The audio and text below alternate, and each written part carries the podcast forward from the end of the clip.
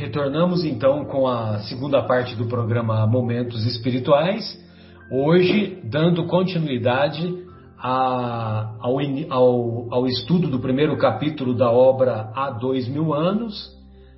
Lembrando que na semana anterior nós estávamos acompanhando o diálogo inicial que se estabelecia na casa do senador Públio Lentulus entre o, entre o próprio Públio e o seu grande amigo, o Flamínio Severus.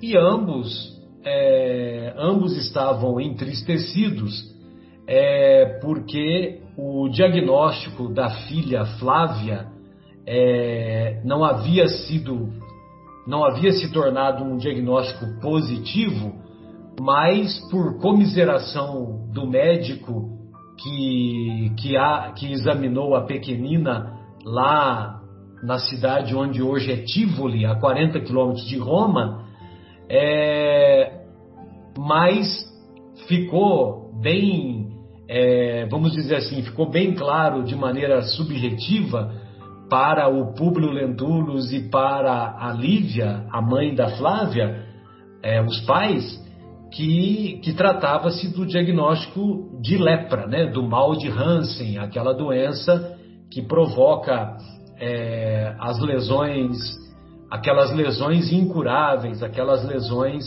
é, que evoluem para o acometimento do sistema nervoso, causando deformações na pele é, das pessoas acometidas e certamente, como não havia tratamento, é, mostrava-se naquela época uma, uma configuração muito infeliz, muito infeliz do, do, do, do, da pessoa que era portadora dessa doença. Tanto é que eles ficavam separados, né? E também porque era uma doença, era uma doença incurável e também uma doença é, que era transmitida, né? transmitida para uma, doen uma doença transmissível, que, que poderia ser transmitida para outras pessoas. Bem, então, no, no finalzinho, é, é o, o, o Publius Lentulus, ele diz pro, pro, pro Flamínio Severus que o médico de Tibur presume tratar-se de um caso de lepra. Aí o Flamínio diz: é uma presunção atrevida e absurda. Só que o Publius Lentulus, mais resignado, responde: entretanto, se não podemos admitir qualquer dúvida com relação aos nossos antepassados, sabes que Roma está cheia de escravos de todas as regiões do mundo, e são eles o instrumento de nossos trabalhos de cada dia. Ou seja, é, provavelmente ele estava se referindo que a pequenina Flávia havia contraído a doença, provavelmente pela convivência com os escravos que eram originários de, de variadas partes do mundo conhecido da época. É verdade, concordou Flamínio com amargura. Um laivo, um resquício de perspectivas sombrias transparecia na fronte dos dois amigos, enquanto as primeiras gotas de chuva satisfaziam a sede das roseiras floridas que enfeitavam as colunas graciosas e claras. Ou seja, aquele diálogo, né, estava é, levando a uma perspectiva sombria, né? A atmosfera psíquica estava uma atmosfera vamos dizer assim, de baixo padrão vibratório. Bom, querendo colocar um novo rumo na conversa, o Públio Lentulus pergunta para o Flamínio: E o pequeno Plínio? perguntou Públio. Esse, como sabes, continua sadio, demonstrando ótimas disposições. Calpurnia, Calpurnia era a esposa do Flamínio Severus atrapalha-se a cada momento para satisfazer-lhe os caprichos dos doze anos incompletos. Às vezes é voluntarioso e rebelde. Voluntarioso é, significa impulsivo, caprichoso, teimoso. Então, às vezes, o Plínio de 12 anos é caprichoso, é, é caprichoso, é voluntarioso e rebelde, contrariando as observações do velho Parmênides, só se entregando aos exercícios da ginástica quando muito bem lhe apraz. Bem, esse velho Parmênides, nós vamos ver um pouquinho adiante, que trata-se de um escravo de origem grega e que servia de tutor aos filhos, aos filhos da família do, do, do Flamínio e da Calpurnia. E isso, nas famílias aristocráticas da Roma antiga, era um hábito muito comum. Eles, eles pegavam com muita frequência os escravos, sobretudo os escravos de origem grega, que eles eram muito cultos, tinham uma inteligência acima da média, e esses, e nós vamos ver isso no, nos, nos, outros romances também, né? Nos, nos, outros romances ditados pelo Emmanuel. Então, eles, é, esses escravos, eles tinham uma cultura mais elevada, e isso fazia com que eles é, se destacassem e, tor e, se e eram contratados contratados para viver como escravo, né? Ou seja, só a troco de, de comida e moradia, né?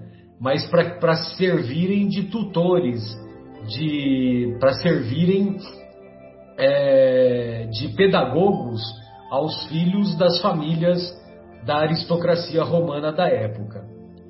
Bem, então o Plínio ele só se entrega aos exercícios de ginástica quando muito bem lhe convém. No entanto, tem grande predileção pelos cavalos. Imagina que no momento de reflexão própria da idade, enganando toda a vigilância do irmão, concorreu a uma corrida de bigas realizada nos treinos comuns de um estabelecimento esportivo do campo de Marte, obtendo um dos lugares de maior destaque. Imagina você, um moleque de 12 anos, né? é como na nossa época, né? Que a gente com, com 16 anos, 14 anos, a gente pegava o carro escondido do pai e ia dar um passeio, né? Ia fazer um passeio, né? E, só que no caso aqui do Plínio, ele pegou o cavalo e foi fazer uma corrida de uma corrida de bigas com o cavalo enganando o próprio irmão, que provavelmente tratava-se de um irmão mais velho, né, que agora eu me esqueci o nome e ele vai ser citado mais adiante. Quando contemplo meus dois filhos, lembro-me sempre da tua pequena Flávia Lentulha, porque bem sabes dos meus propósitos para o futuro, no sentido de estreitar os antigos laços que prendem as nossas famílias. Esse era um outro hábito das famílias aristocratas romanas, que eles é, costumavam prometer o filho de um com a, com a filha de outra família. E esses hábitos eles se estenderam até pouco tempo atrás, né? Até o início do século XX, talvez um pouco mais, era muito comum as famílias amigas, as famílias mais próximas combinarem de a filha ser prometida a filha de uma família ser prometida para o filho de outra família que, que era da própria convivência. Quando acontece espontaneamente, beleza, mas deixar pré-programado, aí é que, é que a, a vida costumava dar lições dolorosas né, para os envolvidos. Públio ouvia o amigo calado, como se a inveja lhe espicaçasse o coração carinhoso de pai. Espicaçar é ferir com o bico, é acirrar, é instigar. Então, imagine você, né? O Públio ouvia o relato do Flamínio, mas ouvia com aquela pontinha de inveja, né? Porque ele gostaria que a filha também tivesse a mesma saúde que o Flamínio estava se referindo ao comportamento ao comportamento do filho Plínio. Todavia, revidou, apesar de nossos projetos, os álgures não favorecem nossas esperanças, porque a verdade é que minha pobre filha, com todos os nossos cuidados, mais parece uma dessas infelizes criaturinhas atiradas ao velabro. Muito bem, nossos os álgures, os álgures é, nós podemos entender como profetas, como adivinhos. E, e eles eram sacerdotes romanos que pressagiavam, que faziam as suas profecias, que faziam as suas adivinhações pelo voo e pelo canto das aves.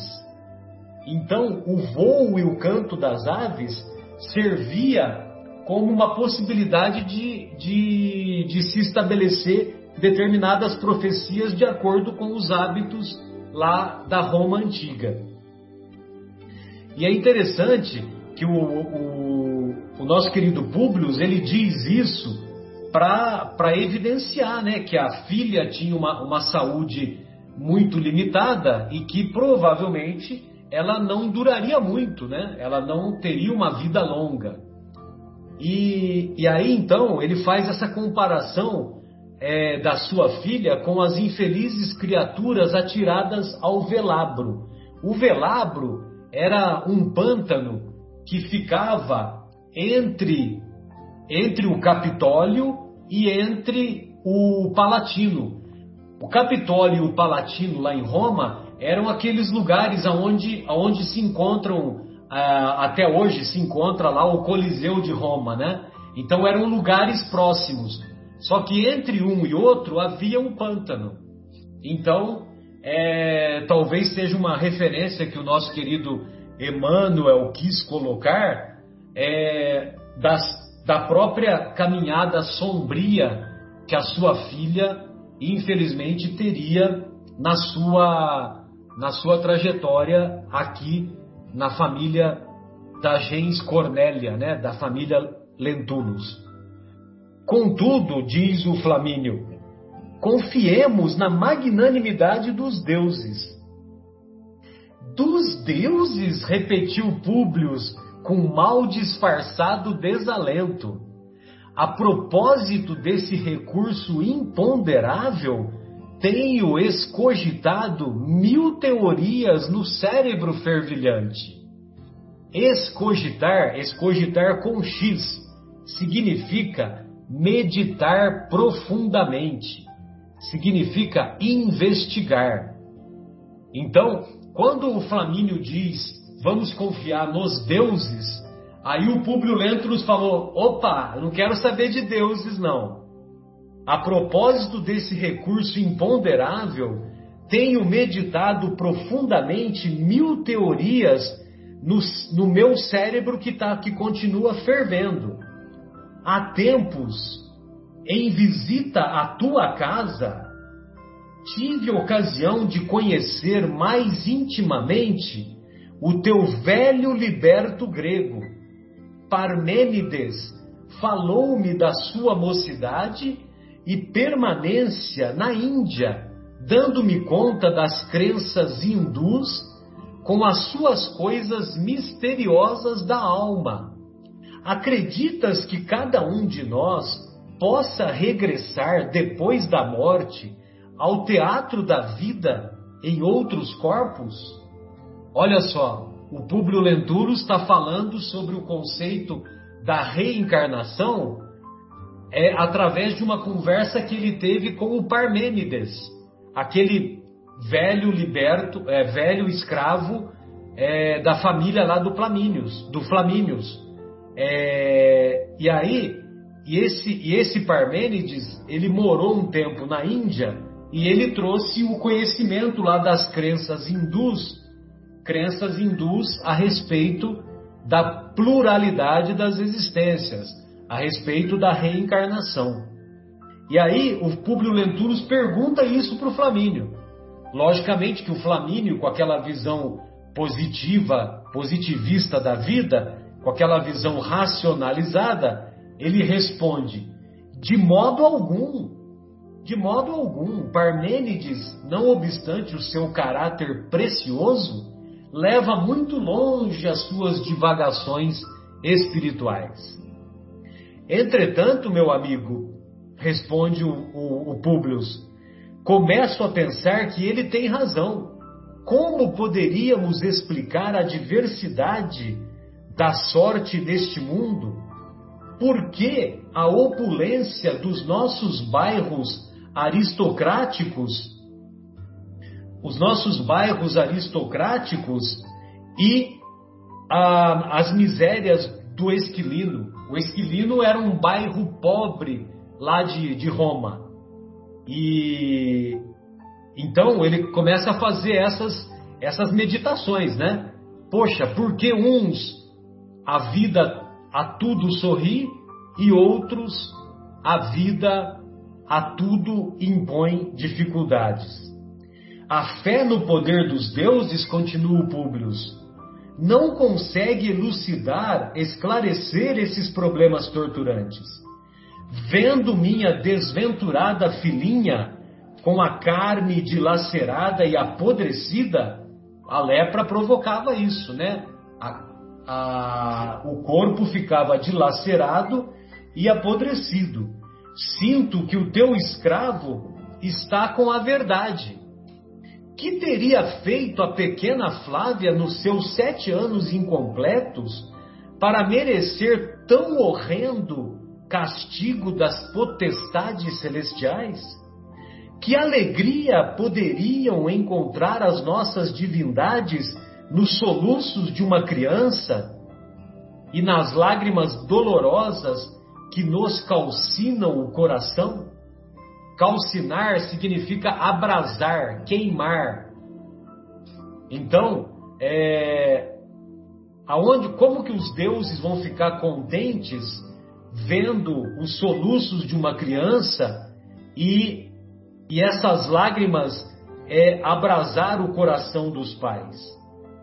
Não será mais compreensível e aceitável que tenhamos vindo de longe com as nossas dívidas para com os poderes do céu? Aí o Flamínio, o Flamínio meneou a cabeça, né? Meneou como quem deseja afastar uma dúvida, mas retomando o seu aspecto habitual, respondeu: Fazes mal em alimentar semelhantes conjecturas, semelhantes é, pensamentos no teu fórum íntimo. Nos meus 45 anos de existência, não conheço crenças mais preciosas do que as nossas. E aí, eu vou passar para o nosso querido Mauro, que o Mauro vai é, expor a continuidade desse diálogo através dessa, dessa fala é, do Flamínio, que, que nega esses conceitos, né, que não aceita esses conceitos da, tanto da continuidade da vida após a morte, quanto muito menos da, da reencarnação. Não é isso, Mauro? Isso mesmo, meus amigos. É, é interessante a, a, colocação anterior lá do Parmênides, né? Que dá, dá a impressão que o Parmênides é um elemento divino colocado na, na presença daquele cenário, né? Para começar a despertar algumas verdades espirituais para o nosso querido Emmanuel da frente, né, que é o Públio Lentulus. Então, é, nesse diálogo em que o Flamínio fala que ele não deve alimentar essas conjecturas no foro íntimo, né, e que nos 45 anos de existência dele, ele não via nada mais precioso do que o culto venerável dos seus antepassados, é porque eles estavam naquele contexto da sociedade da época e, e, e aquilo para eles era verdade, né? Eles não tinham despertado para uma vida maior. Então ele fala assim que é preciso considerar que a diversidade das posições sociais é um problema oriundo da nossa regimentação política, a única que estabeleceu uma divisão nítida entre os valores e os esforços de cada um. Quanto à questão do sofrimento, convém lembrar que os deuses podem experimentar nossas virtudes morais, com as maiores ameaças à infibratura do nosso ânimo, sem que necessitemos adotar os absurdos princípios dos egípcios e dos gregos. Então ele, ele reconhece que os sofrimentos são formas de experimentar as nossas virtudes morais. Só que ele não reconhece as verdades do mundo espiritual, que nem falava o Parmênides sobre os egípcios e os gregos. Ele achava que tudo era uma questão social, que tudo era uma. É... Eu vejo que, principalmente os, os, os imperadores, os sacerdotes, aqueles que tinham uma posição mais abastada nos impérios, eles achavam que aquilo era uma concessão divina, né? Então que uh, ele, ele fala isso, né?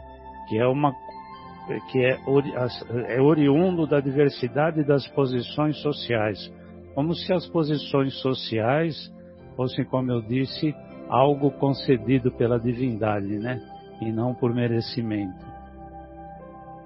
Então, continuando a leitura aqui, ele fala assim que, eh, se referindo aos egípcios e aos gregos, princípios, aliás, que já os reduziram ao aniquilamento e ao cativeiro, porque quem tinha alguma perspectiva espiritual um pouco mais elevada, normalmente era considerado um louco ou um bruxo, né, que merecia ser afastado da sociedade.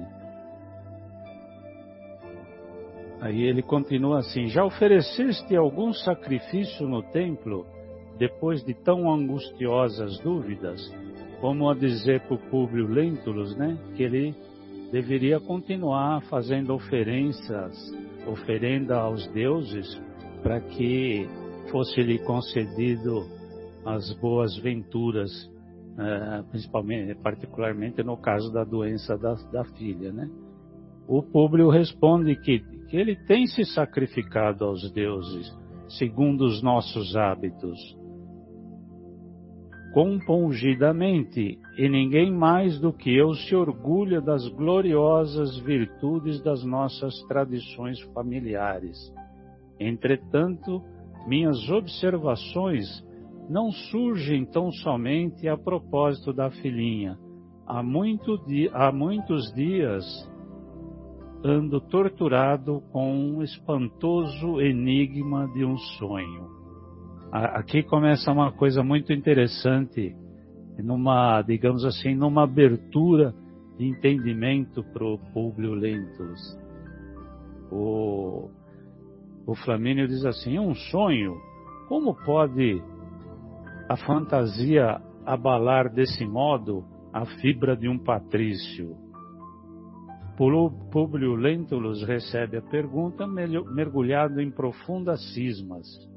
Seus olhos parados presumiam devorar uma paisagem que o tempo distanciara no transcurso dos anos. A chuva, agora em bátegas pesadas, caía continuamente fazendo os mais fortes transbordamentos do implúvio e represando-os na, na piscina que enfeitava o pátio do peristilo. Então, aqui só para traduzir as palavras do Emmanuel, em Públio, em Públio seria um tanque que recebe as águas da chuva. Aí ele continua que isso represava-se indo para uma piscina que enfeitava o pátio do peristilo. O peristilo seria uma galeria com colunas, uma varanda, né, no entorno da casa. Então aí a gente e as começa... eram um aguaceiro. Bátega é bastante seja, água, a né? Chuva ficou bem mais forte. então, nesse momento, o, o Públio Lentulus começa a, a, observar coisas do passado dele, né? Que ele são visões, que são sonhos, mas é uma forma que eu imagino que o plano divino começa a despertar ele para o entendimento um pouco maior, como disse, da vida espiritual, né? E o, o Flamínio lá acha que isso é uma loucura, né?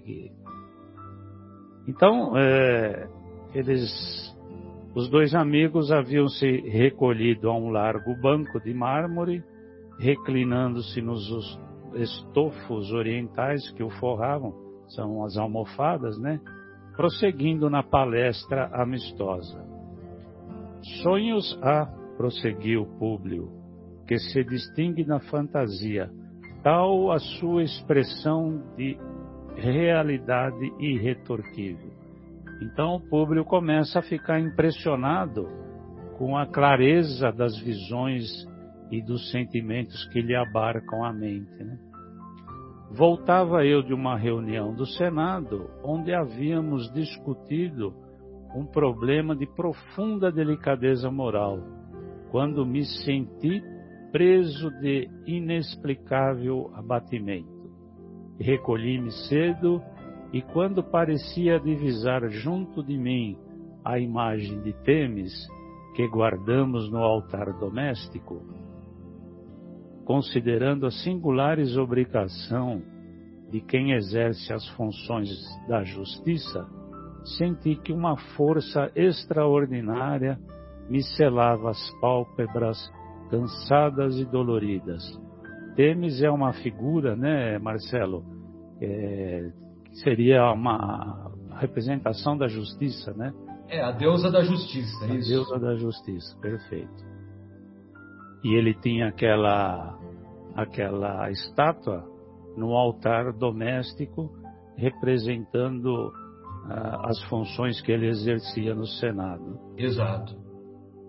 E aí ele diz que, que ele sentia as pálpebras cansadas e doloridas, e no entanto ele via outros lugares, reconhecia paisagens familiares ao seu espírito, das quais me havia esquecido inteiramente. Então, ele está admitindo que ele está recordando coisas que ele já tinha, ele já tinha vivido. Realidade, ele continua dizendo assim: realidade ou sonho, não sei dizer, mas vi-me revestido das insígnias de cônsul ao tempo da República. Parecia-me haver retrocedido à época de Lúcio Sérgio Catilina pois ouvia, pois ouvia a meu lado, bem como a Cícero, que se me figuravam duas personificações do bem e do mal. Sentia-me ligado ao primeiro por laços fortes e indestrutíveis, como se estivesse vivendo a época tenebrosa da sua conspiração contra o Senado e participando com ele da trama ignominiosa que visava a mais íntima organização da República. Prestigiava-lhe as intenções criminosas, aderindo a todos os seus projetos com minha autoridade administrativa, assumindo a direção de reuniões secretas onde decretei assassínios nefandos. Então ele está rememorando e revendo, digamos assim, na sua tela mental, tudo o que ele tinha feito na sua outra existência. E isso chocava-lhe bastante, porque ele estava fazendo uma comparação entre o que ele fora e o que ele era, e o que ele era naquela existência. E aí ele começa intimamente a pensar, né, baseado nas conjecturas lá do, do como é que é mesmo o nome? Per, pra, Permênides, né? Parmênides. Parmênides. Pensando em tudo aquilo que o Parmênides falava, né? Será que o que está acontecendo comigo é um castigo dos deuses por eu ter me comportado mal numa outra existência? É, e ele tinha mais, quando ele fala que ele tinha mais afinidade, ele tinha mais afinidade com o Lúcio Sérgio Catilina e o Lúcio Sérgio Catilina é que foi um, um político romano e que fez uma conspiração contra o Cícero. Então o Cícero estava do lado do bem e o Catilina Isso. do lado do mal. E ele era assessor do Catilina. Ou seja, ele participou daquela conspiração, né? Exato. Então ele, aí ele continua quando ele, ele reconhece que na outra vida ele decretou assassínios nefandos, ele tinha esse poder, né? Então ele fala: Num relâmpago revivi toda a tragédia, sentindo que minhas mãos estavam nodoadas do sangue e das lágrimas dos inocentes. Começou a cair a ficha dele, né? Digamos assim. Contemplei atemorizado, como se tivesse regressando involuntariamente a um pretérito obscuro e doloroso, e doloroso, a rede de infâmias perpetradas com a Revolução, em boa hora esmagada pela influência de Cícero. E o detalhe mais terrível que eu já havia assumido, um dos papéis mais importantes e salientes na ignominia. Todos os quadros hediondos do tempo passaram então à frente dos meus olhos espantados. Então, ele está revendo todo o mal que ele fez, que ele poderia não ter feito, né? Como sempre o nosso livre-arbítrio, né? Mas ele se deixou levar, provavelmente, pela ambição, pelo egoísmo, tudo aquilo que não só ele fez de errado, que todos nós fazemos e que nós temos que trabalhar para consertar na nossa existência. Né? Então, eu vou repetir só o finalzinho para passar a bola para o nosso querido Marcos continuar. Ele diz assim: Todos os quadros hediondos do tempo passaram então à frente dos meus olhos espantados. Agora, nosso querido Marcos então continua. Bem, amigos, então vamos dar sequência aqui à leitura do livro. Há dois mil anos, é, o Mauro é, brilhantemente fez a parte da leitura, onde nós é, ouvimos uma, uma parte do sonho de Públio Lentulus e vamos dar continuidade então à narrativa desse sonho, né? Ele continua toda é todavia o que mais me humilhava nessas visões do passado culposo, como se a minha personalidade atual se envergonhasse de semelhantes reminiscências, é que me prevalecia da autoridade e do poder, para, aproveitando da situação, exercer as mais acerbas vinganças contra inimigos pessoais contra quem expedia ordens de prisão sobre as mais terríveis acusações. Né? Então, nesse sonho, né, parecia uma realidade, ele via outra encarnação, onde ele usava o seu poder né, para a vingança, né, é, para fazer o mal, né, nesse caso. É, e continuando. E ao meu coração desalmado não bastava o recolhimento dos inimigos aos calabouços infectos, com a consequente separação dos afetos mais caros e mais doces da família. Ordenei a execução de muitos na escuridão da noite, acrescendo a circunstância de que a muitos adversários políticos mandei arrancar os olhos na minha presença contemplando-lhes os tormentos com a frieza brutal das vindictas cruéis. Ai de mim, que espalhava a desolação e a desventura em tantas almas, porque um dia se lembraram de eliminar o verdugo cruel. Então ele ele narrava nesse sonho uma passagem, uma vida vivida outrora, e de certa forma ali ele já, já é, tinha consciência do mal que ele fazia. Né? E continuando, depois de toda a série de escândalos que me afastaram do, do consulado, senti o término dos meus atos infames e misérios diante de carrascos inflexíveis que me condenaram ao terrível suplício do estrangulamento, experimentando então todos os tormentos e angústias da morte. Então, ele, depois de tudo que ele fez, né, é, dos escândalos que afastaram ele do posto que ele tinha, ele foi condenado à morte. Né?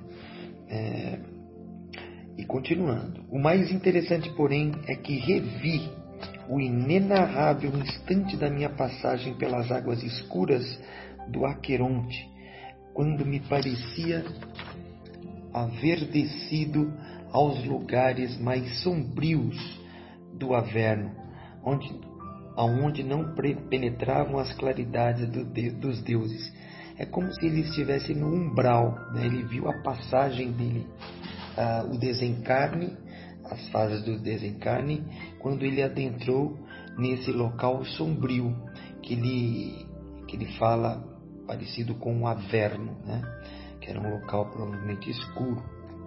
A grande multidão de vítimas acerrou-se, então da minha alma angustiada e sofredora, reclamando justiça e reparação, e rebentando em clamores e soluços que me pereciam no recôndito do coração. Ou seja, ele, ele chega nesse lugar de sofrimento, de dor, um lugar escuro, onde se depara com alguns daqueles os quais ele, ele vitimou, ele mandou executar, matar. Né? Então eles queriam vingança. Então eles estavam querendo é, se vingar daquele espírito é, maligno dele mesmo, né? Então queriam vingança. É, por quanto tempo estive assim, prisioneiro desse martírio indefinido? Não sei dizê-lo. É, isso lembra muito André Luiz, né? No nosso lar, quando chega no umbral, ele não tem ideia nem quanto tempo ele está lá, naquela região escura, cheia de pessoas sofredoras. Não sei dizê-lo. Apenas me recordo de haver lobrigado a figura celeste de Lívia, que no meio desse vórtice de pavores estendia minhas mãos fúlgidas e carinhosas. Lívia resgata Públio nesse sonho que ele teve, né? ou nessa realidade do passado. Afiguravam-se-me a minha esposa, que era familiar de épocas remotíssimas, porque não hesitei um instante em lhe tomar as mãos suaves que me conduziram a um tribunal. Um tribunal, onde se alinhavam figuras estranhas e venerandas. Cães respeitáveis aureolavam o semblante sereno desses juízes do céu, emissários dos deuses para o julgamento dos homens na terra.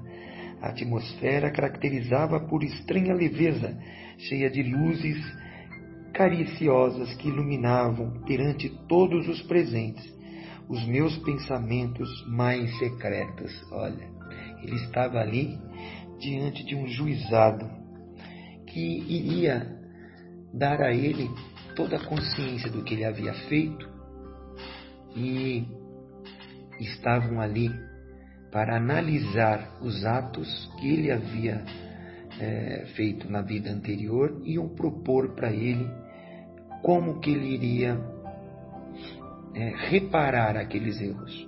Né? Nesse juizado, o veredito é como reparar. E Lívia devia ser o meu anjo tutelar nesse conselho de magistrados intangíveis, porque sua destra pairava sobre a minha cabeça como a impor-me resignação e serenidade, a fim de ouvir as sentenças supremas. Desnecessário será dizer-te do meu espanto, do meu receio diante desse tribunal, que eu desconhecia quando a figura daquele que me pareceu a sua autoridade central me dirigiu a palavra, exclamando: Então aquele juiz, aquele figura central daquele juizado, se dirige a Públio, né, é, dizendo o que ele deveria fazer. Diz ele: Públio Lentulus, a justiça dos deuses, na sua misericórdia, determina tua volta ao turbilhão das lutas do mundo, para que leves as nódoas de tuas culpas nos prantos remissores. Viverás numa época de maravilhosos fulgores espirituais, lutando com todas as situações e dificuldades. Não obstante, o berço de ouro que te receberá ao renasceres, a fim de que edifiques tua consciência denegrida nas suas dores que purificam, nas dores que purificam e regeneram. Ele iria reencarnar, voltar, né? é, que iria passar dores e essas dores que purificam e regeneram. Feliz de ti, se bem souberes aproveitar a oportunidade bendita de reabilita reabilitação pela renúncia e pela humildade. Então falam para ele, feliz de ti que, que, que, que, se souber aproveitar esta oportunidade de reparar os seus erros e, melhorar moralmente. Determinou-se que seja poderoso e rico, a fim de que, com teu desprendimento nos caminhos humanos, no instante preciso, possa ser elemento valioso para os teus mentores espirituais. Terás a inteligência e a saúde, a fortuna e a autoridade, como ensanchas a regeneração integral da tua alma, porque chegará um momento em que serás compelido a desprezar todas as riquezas e todos os valores sociais, se bem que souberes preparar o coração para a nova senda de amor e humildade, de tolerância, perdão, que será rasgada em breves anos a face escura da terra. Então ele volta à terra numa família de posses, volta com inteligência, volta com poder, né, com fortuna, né, para que é, aqui é, possa regenerar integralmente a sua alma. Então ele vai ter um momento, eles explicam para ele, vai ter um momento que ele vai ter que abdicar de tudo isso, né? é, de todos esses valores, essas riquezas, é, se se souber preparar o coração dele para novo, tra novo trabalho, nova senda de amor e humildade. A, e continuando, a vida é um jogo de circunstâncias. Aqui entrando na parte do meu amigo Fábio, que vai iniciar, apenas para concluir o parágrafo, vamos fazer mais um trechinho. A vida é um jogo de circunstância que todo espírito deve entrosar para o bem no mecanismo do seu destino. Olha que frase. A vida é um jogo de circunstância que todo espírito deve entrosar para o bem no, no mecanismo do seu destino. Aproveita, pois, essas possibilidades que a misericórdia dos deuses coloca a serviço da tua redenção.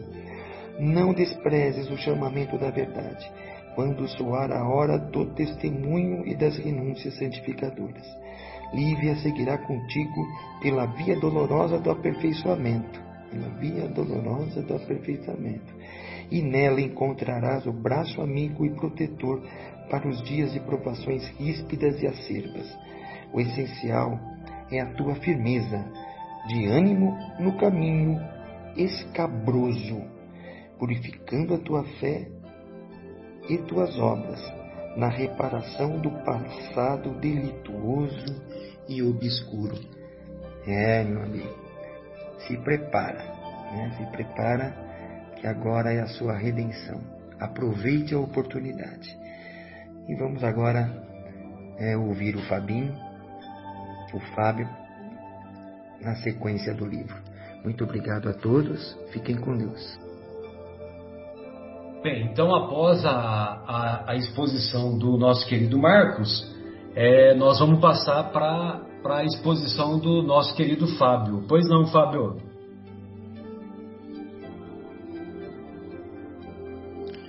É, legal, viu?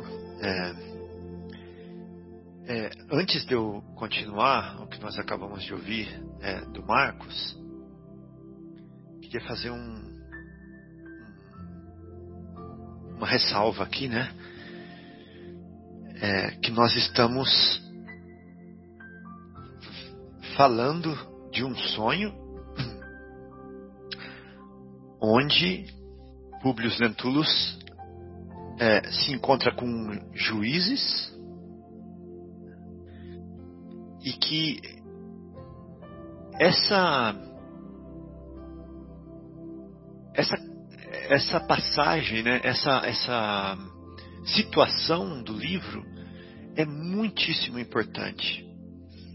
Porque nós vamos ver lá na frente, então, eu só estou falando isso para chamar bastante atenção para essa passagem agora, porque nós vamos ver lá na frente é, por que, que isso é relatado aqui no começo do livro. Né? Nós vamos ver lá na frente um novo episódio de sonho com juízes. Depois dele ter vivido essa vida, né? e nós vamos fazer uma comparação com esse primeiro com esse primeiro é, momento aqui, onde nós estamos vendo o julgamento da vida anterior. Nós vamos ter oportunidade ainda nesse livro de ver o julgamento dessa vida. Né? E aí nós vamos poder comparar. E, mais do que isso, que isso não é uma coisa que aconteceu só com o Publius Lentulus, que isso acontece conosco também. Né? É, não que é, nós temos juízes implacáveis que vão determinar o nosso destino. Não é, não é exatamente isso, mas que nós temos tutores espirituais que estão interessadíssimos na nossa, na nossa felicidade e que muitas vezes têm que nos, é, que nos determinar remédios amargos. Né? ou tratamentos difíceis para que nós nos tornemos é, saudáveis é, depois. Como nós vamos ver, é o, que é o caso desses juízes que determinaram esse tratamento, que é essa vida, essa circunstância que Publius Lentulus vai passar aqui, para que ele pudesse é, sarar, né, sarar, de certa forma, ou buscar o caminho da, da, da, da sanação né, do, seu, é, do seu orgulho é, estridente. Bom, e que esse julgamento que nós estamos assistindo aqui, né, que essa, essa história de como foi na outra vida, essa avaliação né, de como foi na outra vida, que ela sirva de alerta para nós, para que nós saibamos que o momento presente ele é uma somatória, um resultado das nossas ações do passado, né? E que da mesma forma, com as nossas ações do presente, nós estamos determinando é, a nossa felicidade ou infelicidade no futuro. Bom, então continuando o que o Marcos falou, é, a frase que eu já queria começar, que o que eu tenho que começar com ela é assim, ó. A vida é um jogo de circunstâncias que todo espírito deve entrosar para o bem, no mecanismo do seu destino. Então a vida é um jogo de circunstâncias, cada um na sua circunstância, cada um no seu é, da sua experiência, né? cada um com os incentivos necessários ou com as restrições necessárias que vão estimular, que vão incentivar, que vão realçar né, é, o bem que está em estado latente dentro de nós. Então a vida é um jogo de circunstâncias.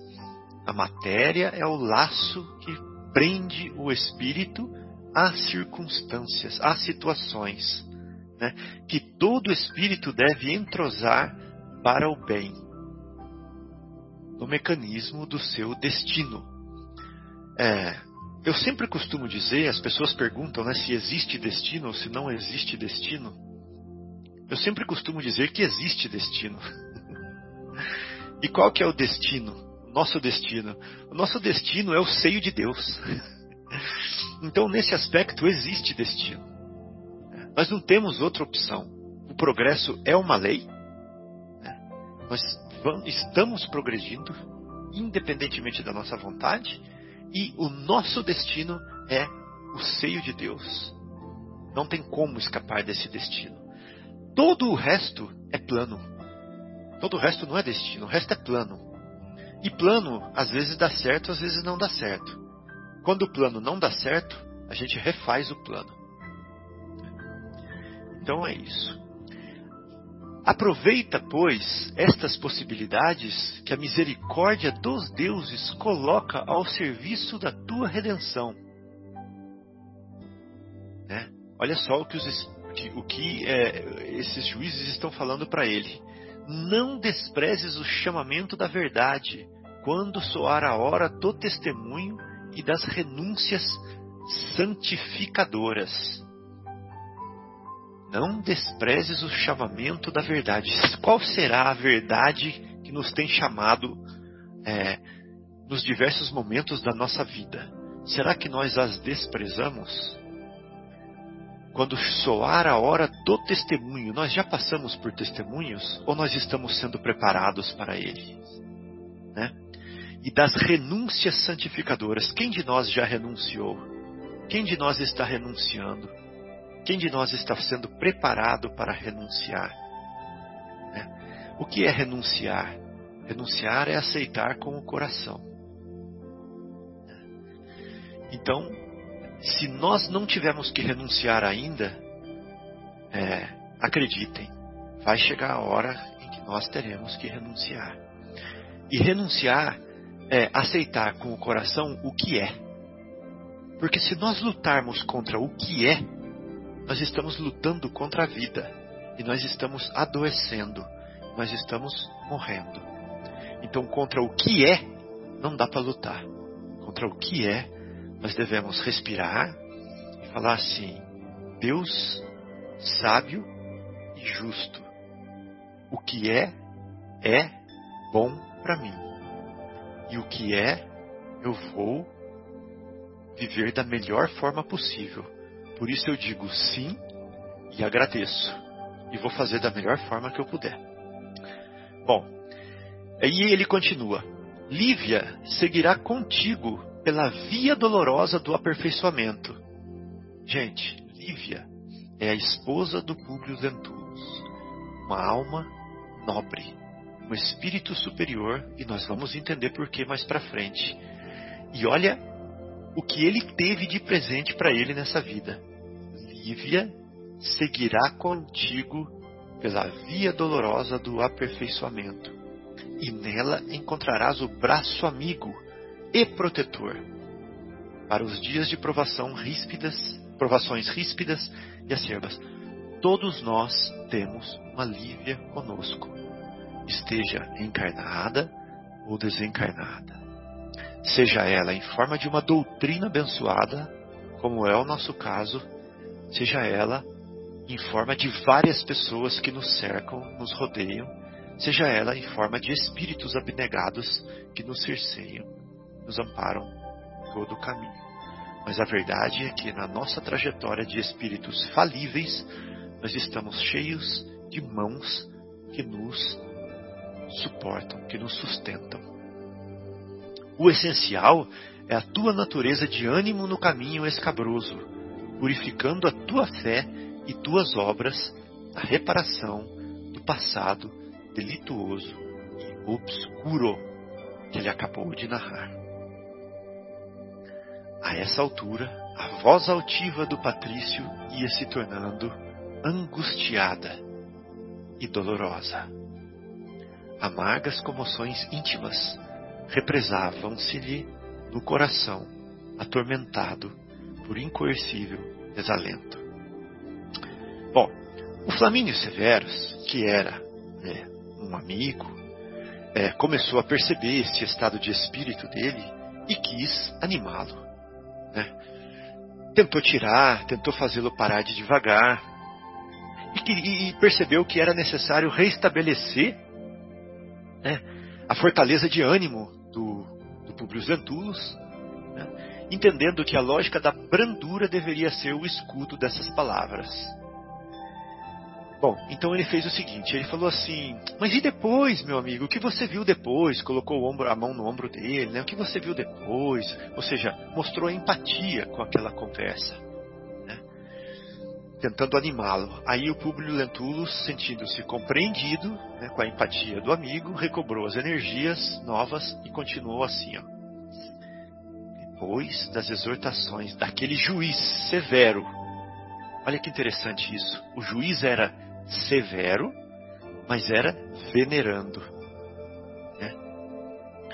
Não mais lobriguei o vulto de Lívia ao meu lado, ela estava com ele naquele julgamento, mas outras criaturas graciosas envolvidas em péplos que me pareciam de neve translúcida. Confortavam-me o coração com os seus sorrisos acolhedores e bondosos.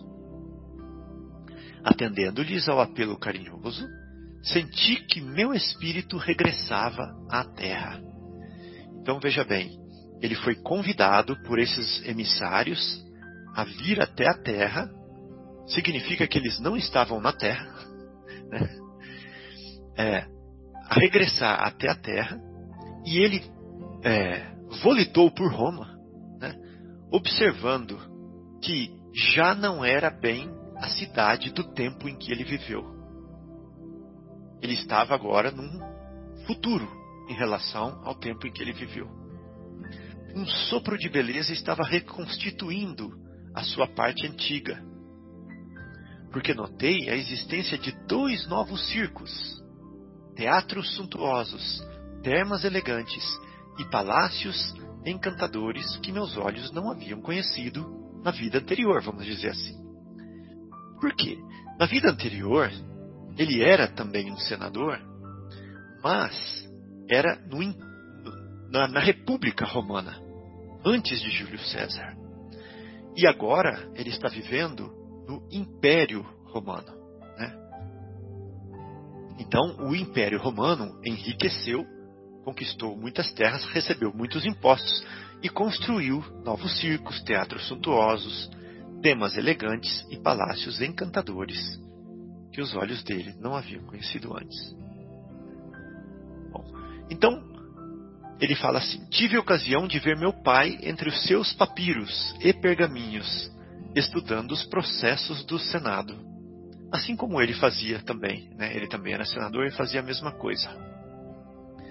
E é, o pai dele, depois de implorar a bênção dos deuses no altar doméstico da casa dele, né, que ele veio a nascer depois como criança, ele experimentou uma sensação, ele, Publius Lentulus, experimentou uma sensação de angústia no recesso de sua própria alma e pareceu haver sofrido uma dolorosa comoção cerebral. E aí ele ficou atormentado numa vertigem que ele não podia definir. Bom, daí ele acordou, né? Não soube descrever literalmente o que passou, mas despertou com febre alta. Ele estava delirando. Como se aquela digressão do pensamento pelos mundos de Morfeu, né, uma metáfora aqui, me houvesse trazido ao corpo dolorosa sensação de cansaço e febre. Bom, aí o Flamínio já tem que falar alguma coisa. Né? Ele fala assim: ignoro o teu julgamento. Ah, não, desculpa. É o próprio, próprio Publius Lentulus falando para o Flamínio, querendo saber a opinião dele. Ignoro o teu julgamento em face dessa confidência amargurada e penosa, mas desejaria explicasses algo a respeito. Flamínio, meu amigo, o que você acha do meu sonho? Aí o Flamínio fala assim para ele: explicar-te? Tentando imprimir uma voz com uma tonalidade de convicção enérgica. Falou assim: Bem sabes do respeito que me inspiram os álgures. O Marcelo já explicou que eram álgures, né? esses é, presságios, essas adivinhações, essas é, previsões né, que uh, eram feitas no templo, mas afinal o, o que te ocorreu não pode passar simplesmente de um sonho. E tu não ignoras como devemos temer a imaginação dentro de nossas perspectivas de homens práticos. Resumindo, o que o Flamínio Severus está falando para ele é o seguinte: meu amigo, você é um juiz, você é um homem da lei, você tem um cargo de relevância nas suas mãos e você tem que ser objetivo e prático. Pare de viajar em sonhos e de tomar decisões ou de pautar a sua vida por causa de sonhos. Isso é devagar demais e você não tem essa. É, você não deve é, seguir esse tipo de conduta. Né? Então, é, nós vamos deixar esse restinho dessa conversa para o próximo programa. Né? E vale a pena ver como vai terminar essa conversa entre os dois e essa descrição desse sonho, a conclusão sobre esse sonho. Beleza, Fábio, muito obrigado, querido. Bem, se ninguém tiver nenhum outro comentário, nós vamos encerrar o nosso encontro e nos encontramos na próxima semana com a continuidade desse belo estudo. Beleza, então? Então encerramos o, o nosso estudo de hoje e retornaremos na próxima semana com a continuidade da obra há dois mil anos. Um grande abraço, até mais.